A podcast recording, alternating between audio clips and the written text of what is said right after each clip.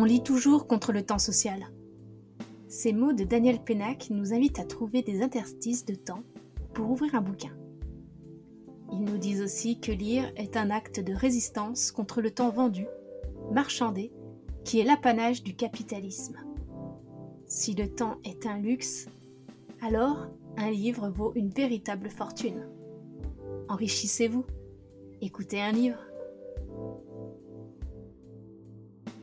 Ce podcast proposera, quand il en aura le temps, la lecture d'œuvres, d'extraits, de contes, de romans ou d'essais que d'autres mains, anciennes ou contemporaines, ont écrit pour nous et à qui je souhaite donner la parole.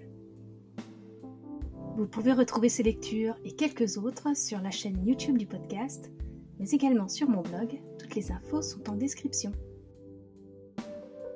À bientôt sur La main qui parle.